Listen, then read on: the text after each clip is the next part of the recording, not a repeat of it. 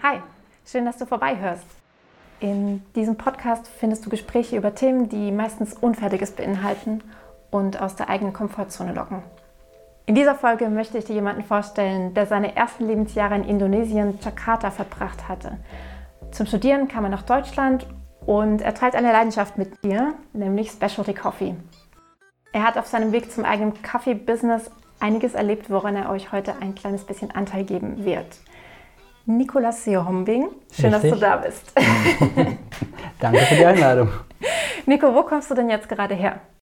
Ich bin frisch aus meiner Kaffeebar oder Kaffeekostbar, frisch aus einem Kundenberatungsgespräch. Äh, eine Straßenpassantin, die extra ein ähm, Geschenk für eine alte Dame suchte und glücklich äh, aus meinen 13 verfügbaren Kaffeesorten ähm, etwas Besonderes gefunden hat. Ja. Äh, jetzt habe ich eben erwähnt, dass du in Jakarta erstmal aufgewachsen bist. Ja. Erinnerst du dich, als du das allererste Mal nach Deutschland kamst, als du gelandet bist? Was war dein erster Eindruck von diesem Land? Cool. Ähm, das war mein Eindruck. Als äh, meines Erachtens war ich elf Jahre jung, fünfte Klasse kam zu Besuch in Hamburg ähm, bei äh, Deutsche Nah Bekannte von meinen Eltern. Ähm, ja, war ich mit meiner Familie sozusagen ungefähr zwei, nee, drei, drei Wochen äh, Urlaub uns gegönnt. Genau. Cool, wie gesagt, das war mein Eindruck. Gab es was Bestimmtes, was cool war? Also was diese Reaktion in dir hervorgerufen hat? Ja, alle Menschen waren ja größer als ich. so, sowieso. Äh, und unter anderem war ein Highlight, dass äh, über zwei Meter große junge Mann, der selber auch leidenschaftlich Basketball spielte.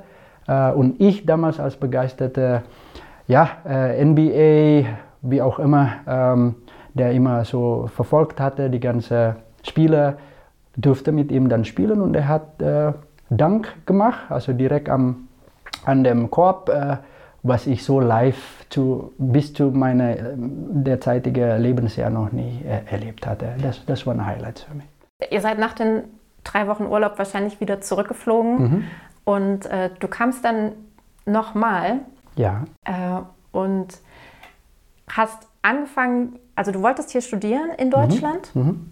Du hast mir erzählt, Medien, Wissenschaften? Nee, Medienwirtschaft. Medienwirtschaft. Wirtschaft, genau. genau. Und dafür musstest du ein Fachabi machen. Genau. Ich kann mir vorstellen, dass alles erstmal total fremd ist. Mhm. Und ähm, mich würde interessieren, was dir geholfen hat, in Deutschland anzukommen und dich wohlzufühlen. Ja, mit 18 äh, kam ich nach München äh, und die Bayern dort, die sagten, äh, hier ist kein Deutschland, hier ist Bayern, äh, wie auch immer. Ähm, ich hatte aber mein Glück dabei, dass ich indonesische Studentenkreis kennenlernen durfte, die ähm, irgendwie das Thema Gott und die Welt, beziehungsweise ich mit Gott in einer persönlichen ähm, Draht, äh, also ich durfte die kennenlernen und sie haben mich aufgenommen, so wie ich war, so wie ich damals schräg war, ähm, vom Aussehen her, weil ich auch okkult belastet innerlich. Ähm, ich war einfach als junger Mann auf der Suche nach Identität, nach Sinn des Lebens und ähm, ja, lang, lange Haare, halbwegs ungepflegt. Ähm, bin rum die Gegend, Herbst- und Winterzeit mit äh, kurzer Hose und ähm, Sandalen. Ja, mhm. ähm, ja, ich wollte mich auffallen lassen äh, unter der Menge.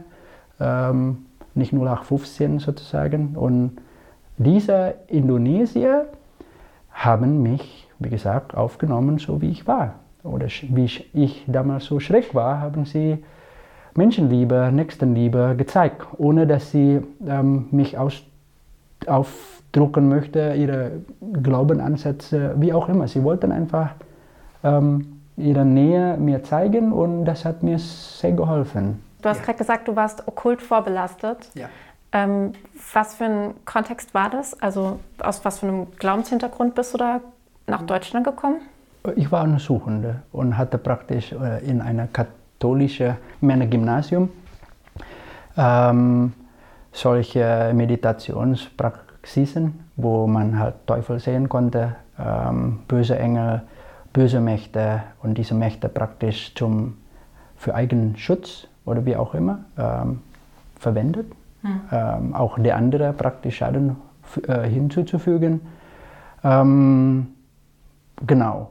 Und das war praktisch wie eine innere ja, Kraft, wo man das bezeichnet, ja, irgendwie man zapft ja irgendeine Energie an und äh, hat die Hand gewandt und deshalb habe ich ja gesagt, dass ich halt drum die Gegend gelaufen bin, äh, kurze Hose. Mhm. Ich war und bin keine Diabetiker, aber ich wollte mich die ganze Zeit warm, mhm. weil ich halt angezapft an böse Quelle.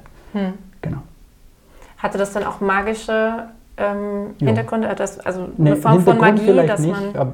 mein Vater hat um, um die Uhr, äh, in derselbe Zeitfenster, als ich damit in meinem Gymnasium halt begonnen hat, hatte er auch mit diesen Themen in, in andere, also in derselbe Richtung, aber in andere Kontext äh, praktisch beschäftigt und äh, es war für uns Vater und Sohn eine gemeinsame Nennen über diese Zeitfenster. Mhm.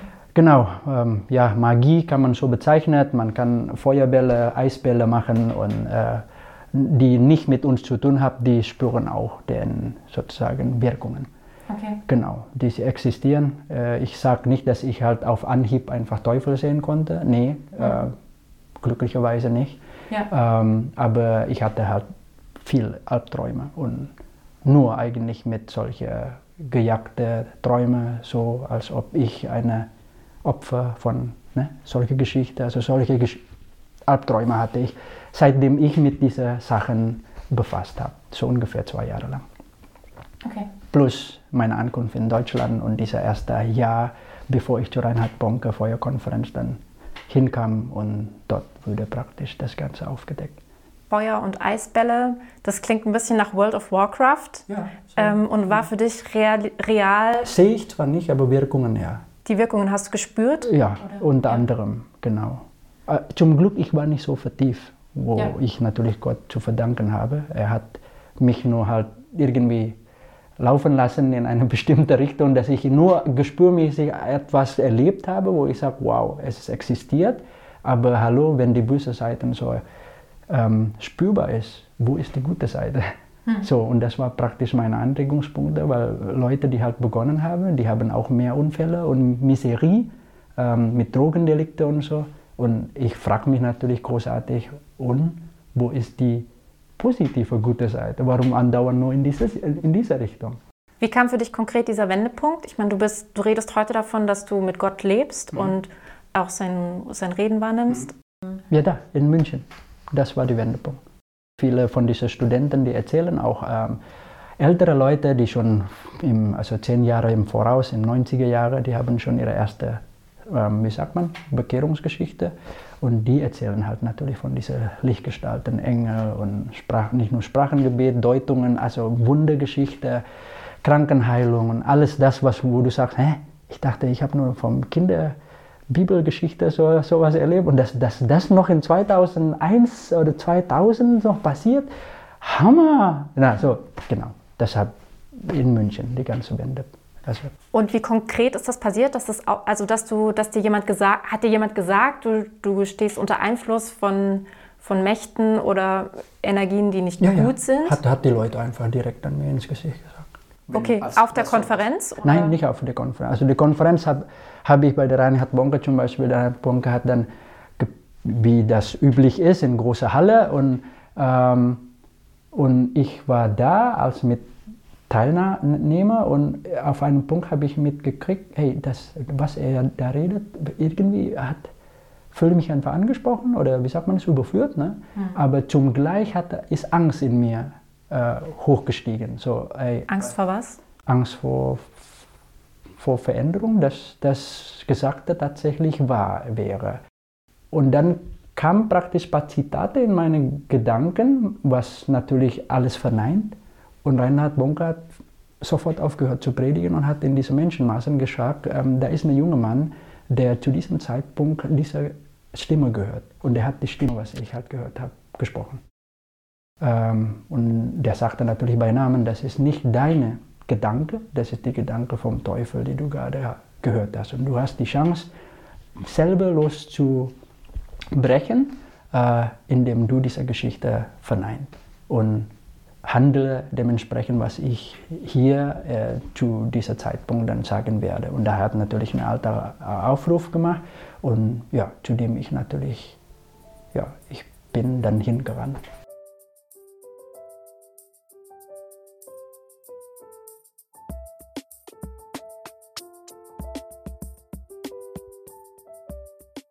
Heute wohnst du in Döbeln, ja. in einem Ort zwischen, für alle, die das nicht wissen, mhm. der liegt zwischen Leipzig, Chemnitz und Dresden. Die bilden so ein Dreieck und da in der Mitte ungefähr liegt Döbeln und ist äh, so groß, äh, dass gerade knapp ein bisschen weniger als 24.000 Einwohner dort mhm. ihre Heimat finden. Mhm. Ähm, wie kam es denn dazu, dass du ausgerechnet dort gelandet bist? Also ich spezifisch habe ich Gottes Reden für mich so wahrgenommen. Ähm, ungefähr sieben bis zehn Tage lang hat Gott irgendwie dieser Standort Döbeln klar gemacht. Das wird eine bedeutende ähm, Station in meinem Leben sein wird. Äh, ich habe natürlich diese Impulse nur für mich selber aufbewahrt, weil unsere ehrenamtliche Tätigkeit damals als Co-Pastor in dieser sogenannten Gemeindegründungsarbeit Marienberg, in Marienberg, GGA Marienberg.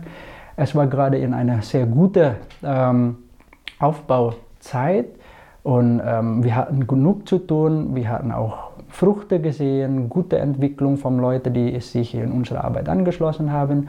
Ähm, ausgerechnet sprach Gott oder bewegte mich Gott mit diesem neuen Standort Döbeln. Ähm, es gab keine Personen, die aus Döbeln, Mitbürger, die uns oder mich spezifisch waren äh, oder hingewiesen, hey Döbeln, das ist tolle Menschen, super Menschen, ähm, unternehmerisch, äh, also für neue Unternehmer eine Willkommenskultur, sonst noch mit Kaffee, nichts, null.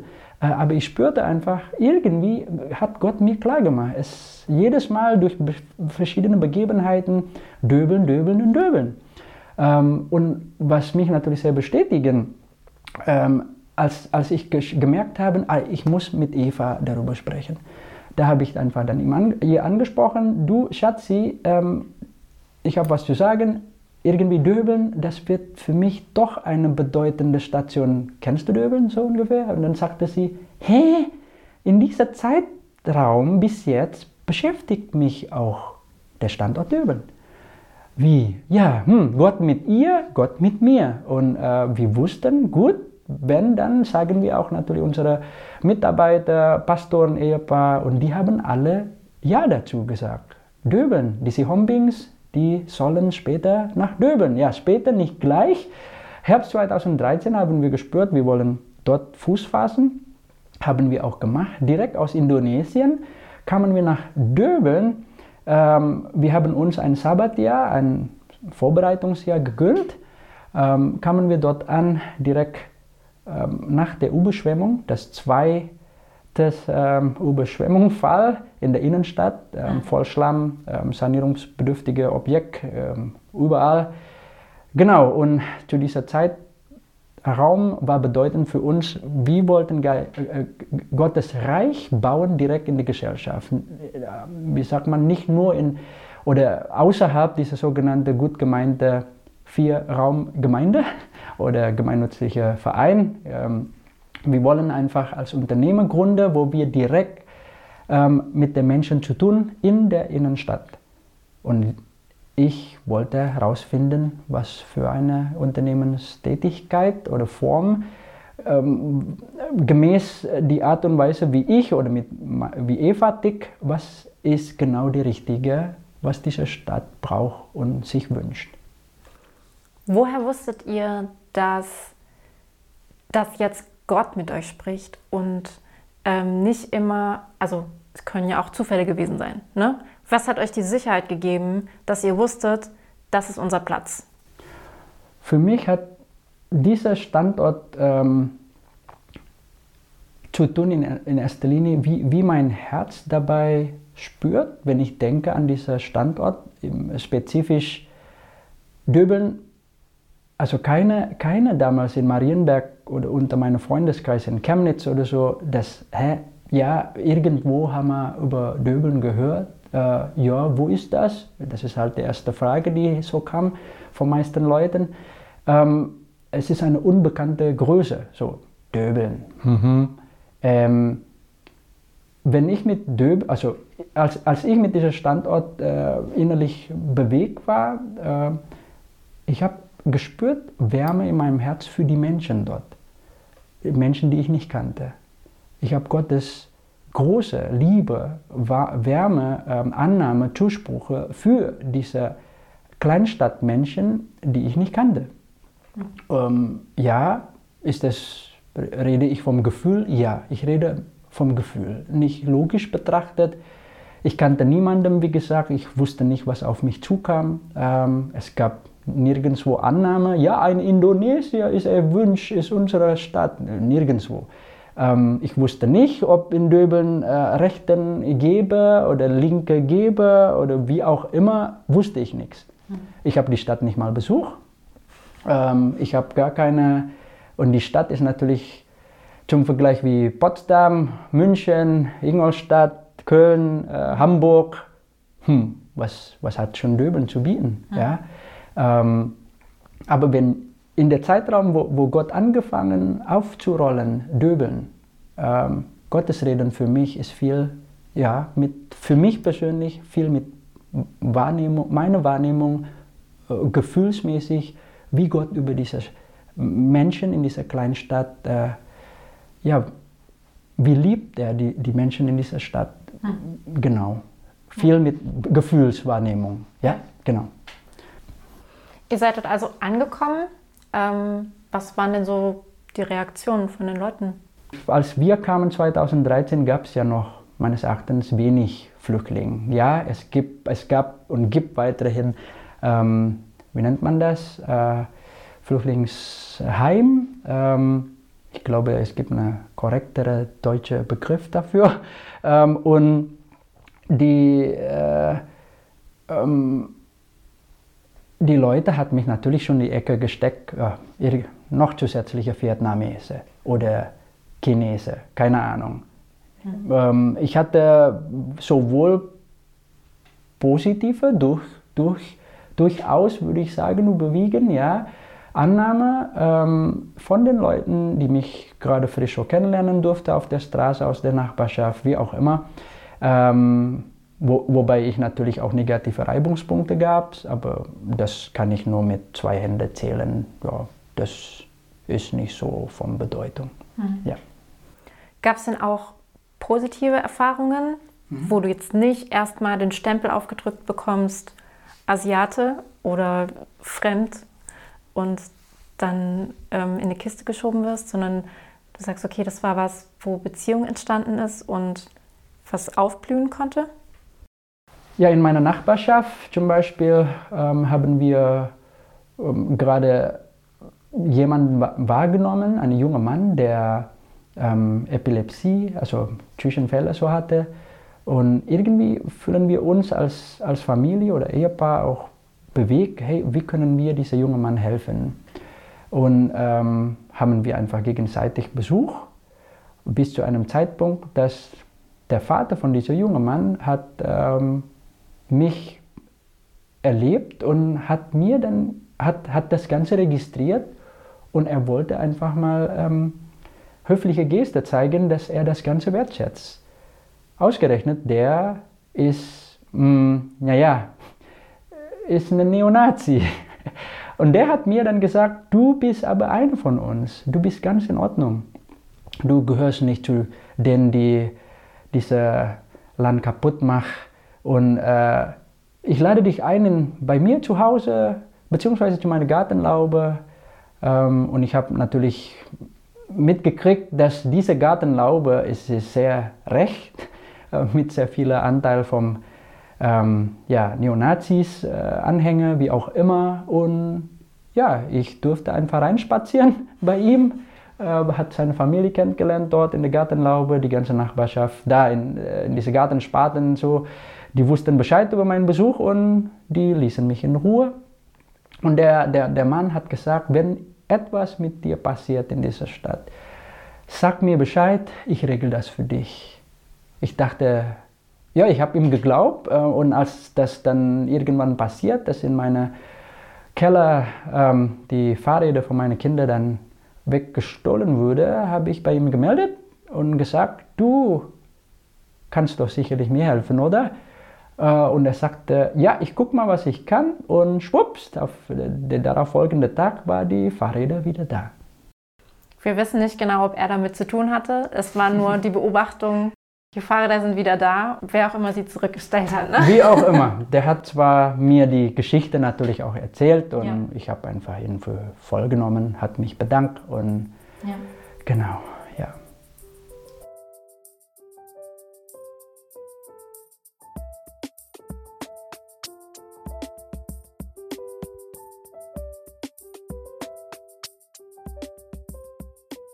In, also in so einem Spannungsfeld von, man hat ermutigende Begegnungen und äh, aber irgendwie auch Abweisungen.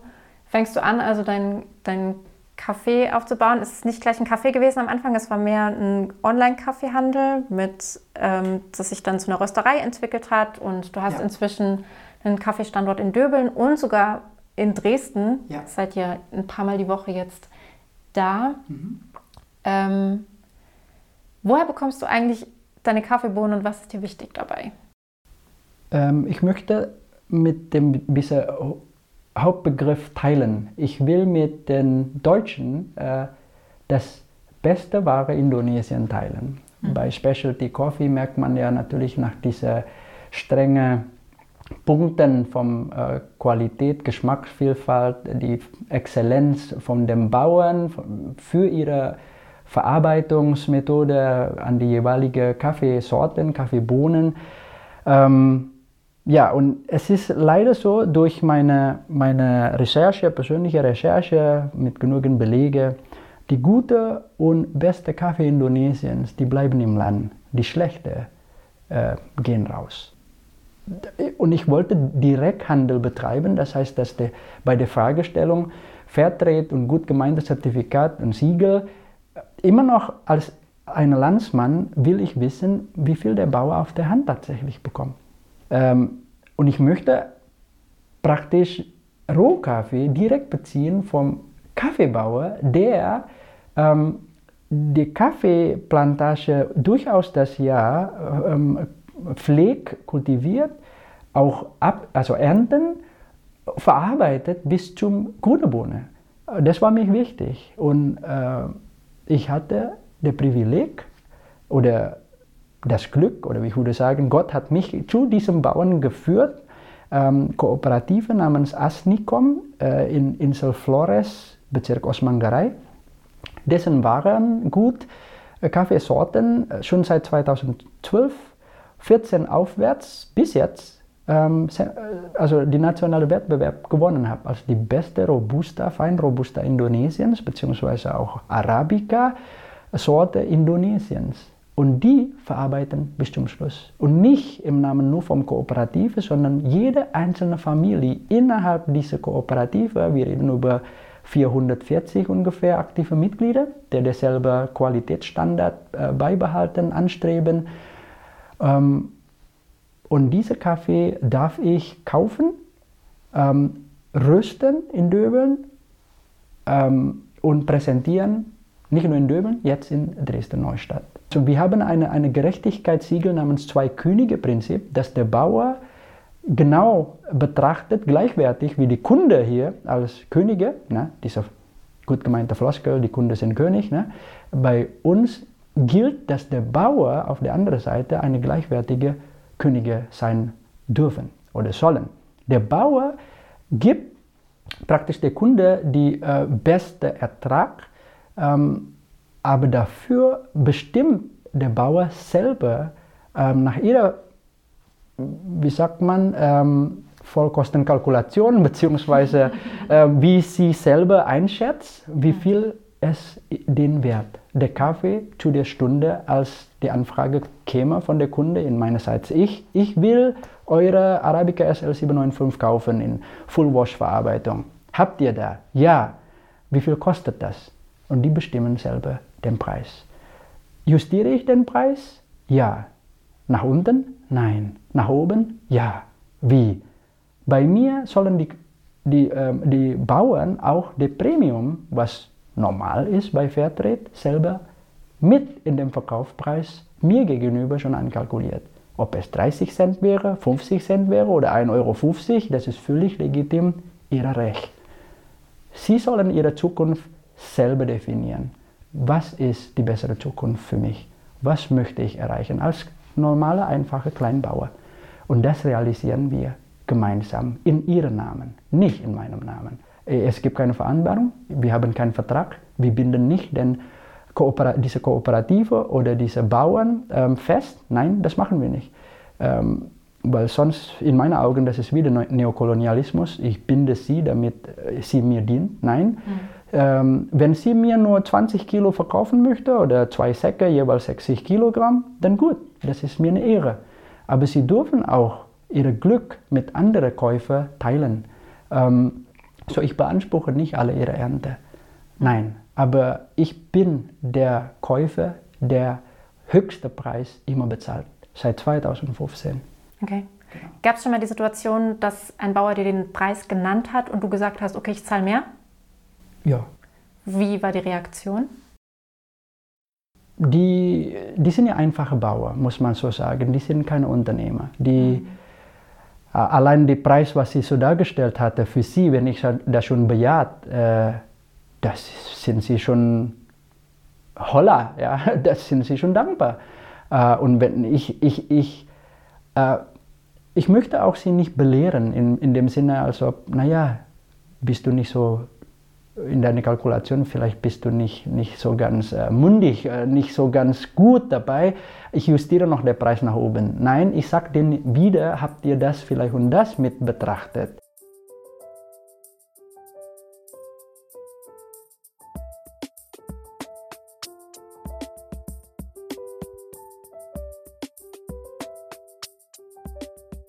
Nico, für mich bist du sowas wie ein Botschafter auf ganz, ganz vielen Ebenen. Also ja. ähm, wenn es um Kaffeehandel geht, das ist eine ganz andere Art und Weise, wirtschaftlich zu denken als Unternehmer.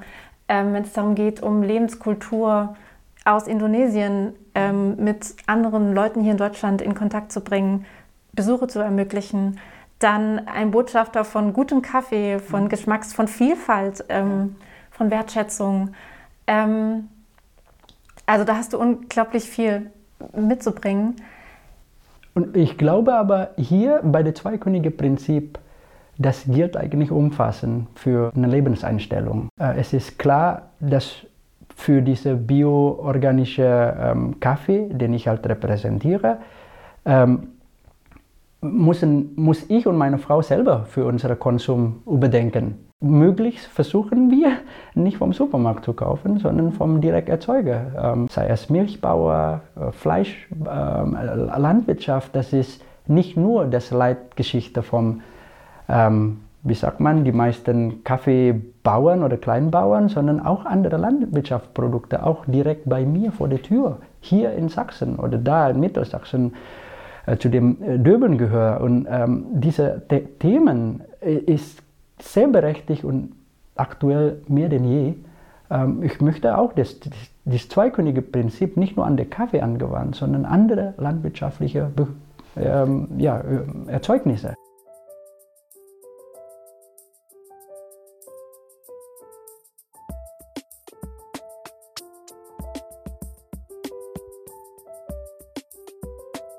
Vor allem bist du für mich aber auch Botschafter, eine bestimmte Art von Unternehmen zu führen, ähm, als jemand, der nicht aus Deutschland kommt.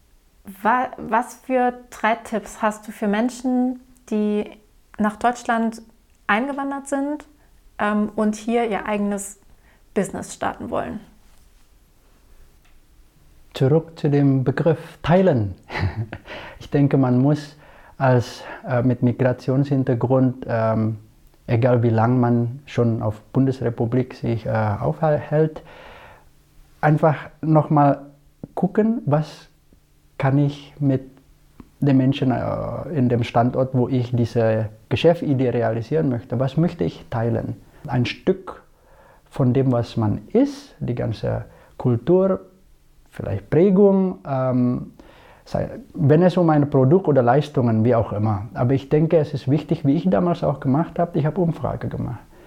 Verschiedene Altersgruppen, eine, eine Zeitfenster von mehreren Tagen oder zwei Wochen vielleicht gefühlt. Ähm, und er hat einfach gefragt, was dient dieser Stadt? Was wünscht man sich in dieser Stadt? Was fehlt in dieser Stadt? Was tut diese Stadt Gutes? Äh, und ich sammle einfach Informationen, äh, diverse Antworten und gucke nochmal in mir drin, was kann ich in dieser Richtung äh, realisieren? Gibt es vielleicht die Antworten, die schon erwähnt wurde, ähm, aus, aus mir? Ähm, kann ich das? Was passt zu mir? Was ist meine Stärke? Was, und, und das ist ja praktisch eine Artikulation von dem man ist und das bin ich und schließt natürlich auch die deutsche Mitbürger ein. Wir brauchen, ich brauche eine Unterstützer, ich brauche Leute, die an mich auch glauben. Ähm, und ich, ich habe das ziemlich äh, schnell gemerkt aus meiner Nachbarschaft, auf äh, neue Bekannte, die ich kennenlernen durfte, die sich auch warm gemacht haben mit meinen Ideen. Äh, es geht nicht darum auf Zuspruch in erster Linie. Viele hat auch nicht geglaubt, dass was, ich, was wir angefangen haben, richtig aufblühen würde in Döbeln. Klar, äh, es gibt genügend Skeptiker, Skeptikerinnen, aber ähm, geht auf die Menschen zu, fragt sie, ähm, schätzt das, was sie für eine Antwort gibt und mach einfach. Sei mutig ähm, und, und nimm einfach das Ganze auf Risiko. Man, das Schlechte in dem Ganzen ist, ja, man hat falsch äh, wahrgenommen und äh, kann man wieder die richtige Richtung justieren. Du bist unterwegs. Ich bin unterwegs, richtig, genau. Wie jeder von uns auch. Ja. Vielen Dank, dass du unterwegs hier Halt gemacht hast und ja. von dir erzählt hast, dich geöffnet hast. Und äh, liebe Hörer, wenn du dich noch mehr dafür interessierst, wie das denn genau mit Nikos Kaffee ist und dem Zwei-Könige-Prinzip, er hat nochmal sehr viel ausführlicher in dem Podcast von Kevin Neumann äh, davon erzählt. Den Link findest du in der Podcast-Beschreibung dieser Folge. Danke fürs Zuhören Bleib auf dem Laufenden, indem du diesen Kanal abonnierst. Du findest den Podcast natürlich auch auf allen üblichen Social-Media-Kanälen und natürlich freue ich mich über eine positive Bewertung von dir. Bis bald!